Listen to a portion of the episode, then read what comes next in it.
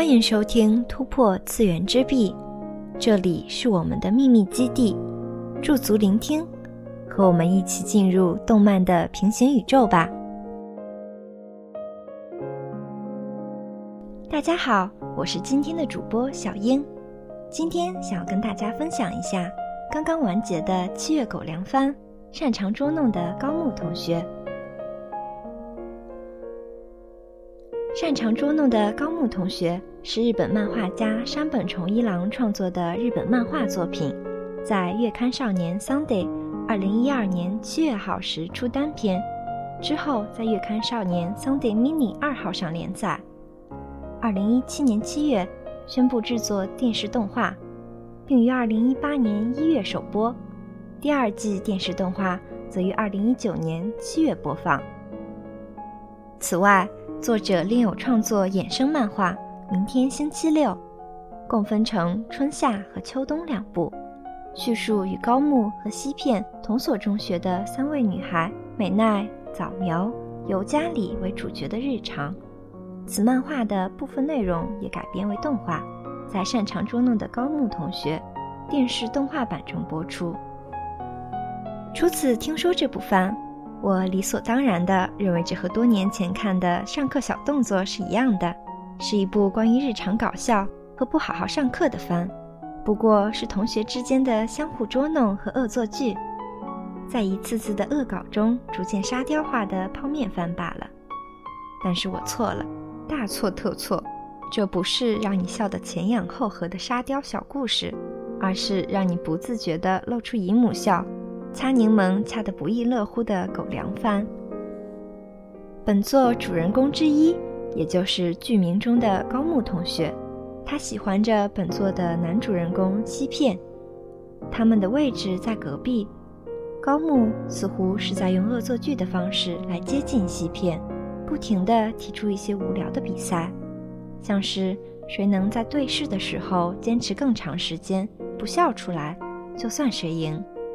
但高木就像是知道西片在想什么似的，每一次都能猜到西片的弱点，每一次都能在比赛中胜利，而西片时不时的就会陷入高木同学的小陷阱。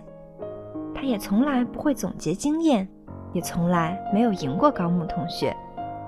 这样傻傻的西片，每天只能计算着被高木同学捉弄的次数。回家做这个数字三倍数量的俯卧撑，这样一天一百余个的俯卧撑，也就代表着被高木同学捉弄了三十多次。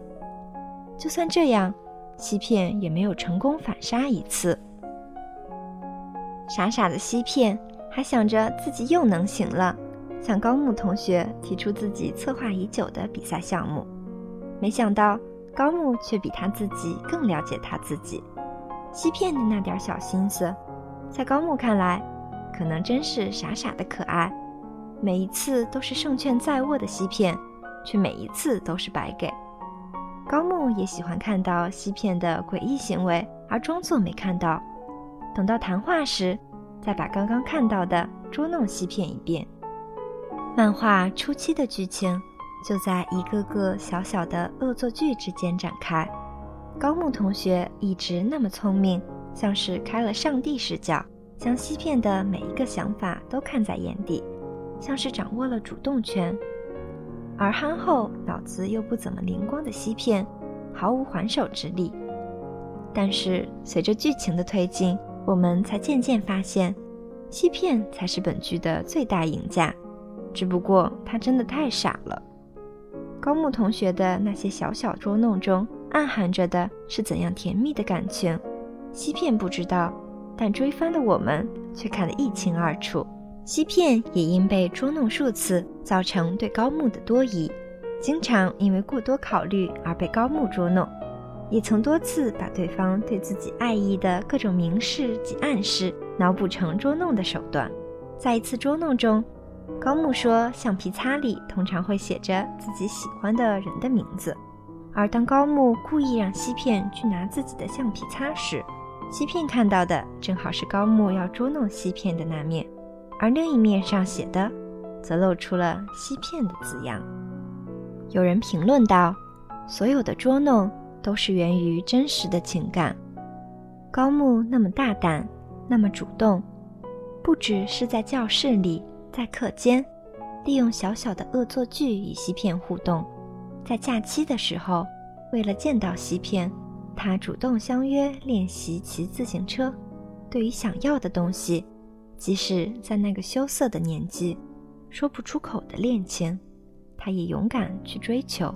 只不过，高木将这份感情藏于日常的捉弄之中，一次次的套路，一次次的反套路。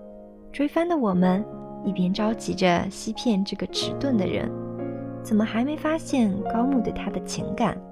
一边又希望这种朦胧的状态持续下去，一直维持在这最美好的瞬间。看来大家也都是这样想的，既想看着暧昧的美好，又想看甜甜的婚后生活。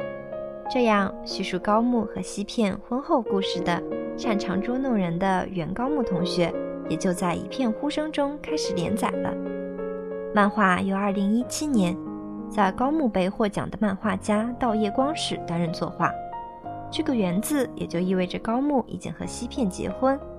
在日本社会。女子入籍之后是要改成丈夫的姓，高木同学也就这样成了西片太太。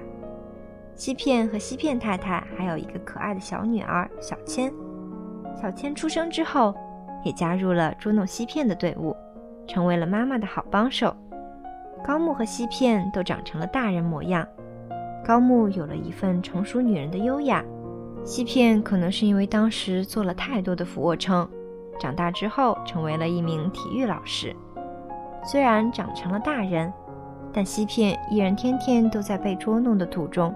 一家三口其乐融融，这大概是一部狗粮番的自我修养了吧？也算是最近几部中最好的售后服务了。最后，以作为片尾曲出现，由高木同学的配音演员高桥礼仪翻唱的一首《Kiseki》，作为本次节目的片尾曲吧。